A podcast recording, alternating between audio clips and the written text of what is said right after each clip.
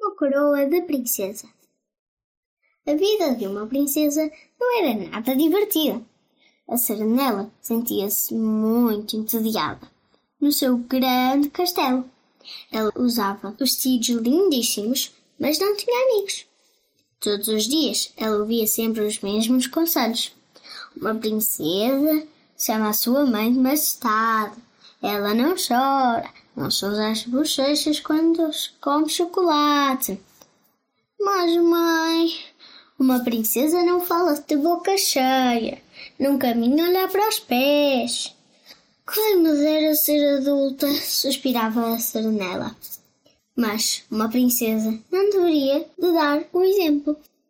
Que presente gostaria de receber no seu sexto aniversário? perguntou-lhe a rainha.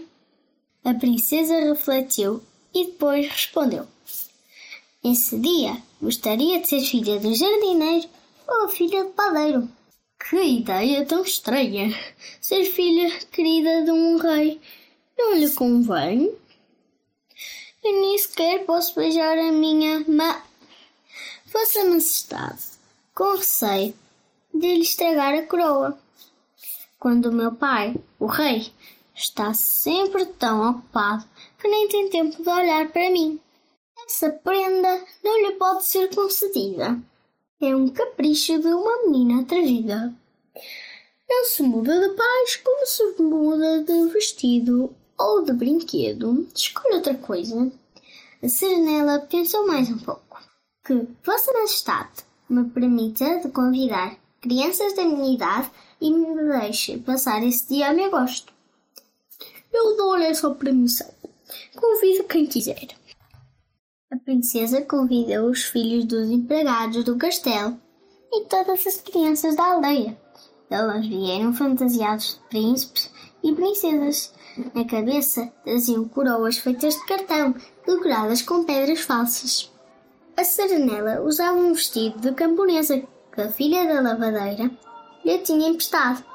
Ao longo do dia, a jovem princesa fez tudo o que lhe estava proibido. Comeu com as mãos, sujou-se com chocolate e com bota e devorou bolos com creme que mancharam o seu vestido. Enquanto isso, os seus convidados visitaram as salas do castelo. Enquanto se cruzavam, faziam grandes vénias, dizendo em passado Sua Alteza. Isso divertia-os imenso. Como é tudo tão lindo em tua casa! exclamou Salomé, a filha de padeiro. Sabes, a vida num castelo é muitas vezes triste, disse a Sarnela. Queres trocar? Tu ficas no meu lugar na padaria e eu instalo-me aqui. Sempre sonhei ser uma princesa de verdade. Sim, fantásticos! exclamou a Sarnela. O meu sonho é viver com pais que olhem por mim e falem comigo. Mas tu vais ter de trabalhar, acrescentou Salomé. Vender pão, mas que felicidade! exclamou a princesa. Quando a festa acabou, a Serenela saiu do castelo com o vestido camponesa e dirigiu-se para a padaria. Os pais de Salomé ficaram perplexos, mas aceitaram esta troca. Era apenas um jogo. O rei e a rainha nem perceberam que a sua filha já não era a mesma. Andavam sempre tão distraídos. De manhã à noite, a Serenela trabalhava como padeira. No primeiro dia foi muito divertido. No segundo também.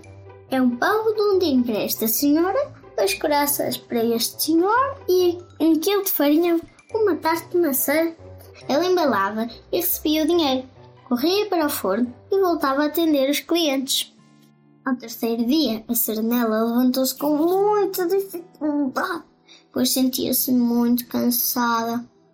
Ao quarto dia, perguntou: Posso ir dar um pequeno passeio?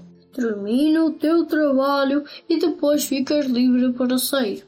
Quando anoiteceu, Cernela dobrou o seu avental e foi para a cama. Então é assim a vida de um padeiro. No castelo, Salomé já tinha visitado tudo. Ela começou a sentir saudades dos seus pais, do seu trabalho e até do cheirinho do pão. Não invejava a janela, de forma alguma. Então à noite, no sétimo dia, as meninas resolveram regressar ao seu castelo, usando a coroa de pérolas e diamantes na cabeça e a outra à sua padaria com uma coroa de pão debaixo do braço. Finalmente está de volta! exclamou a rainha, abraçando a filha com muita força nos seus braços, enquanto a sua coroa abanava toda. Então, mãe, tinha notado o seu desaparecimento? Que bom, regressaste, disse a padeira a Salomé. O teu pai estava tão triste por não se ver que até deixou queimar uma fornada. As duas meninas regressaram às suas casas e também às suas rotinas. Agora Senela tinha uma amiga e ela já não se sentia aborrecida. Ela sabia que eram amadas pelos pais, embora eles fossem demasiado exigentes para o seu gosto. Às vezes, ela ia até à padaria vender pão e a sua mãe sentia-se muito orgulhosa por se ter tornado amiga de uma princesa de verdade na padaria da aldeia. Agora vendem um bolo chamado Princesa Serenela. É delicioso. Vitória, Vitória, acabou-se a história.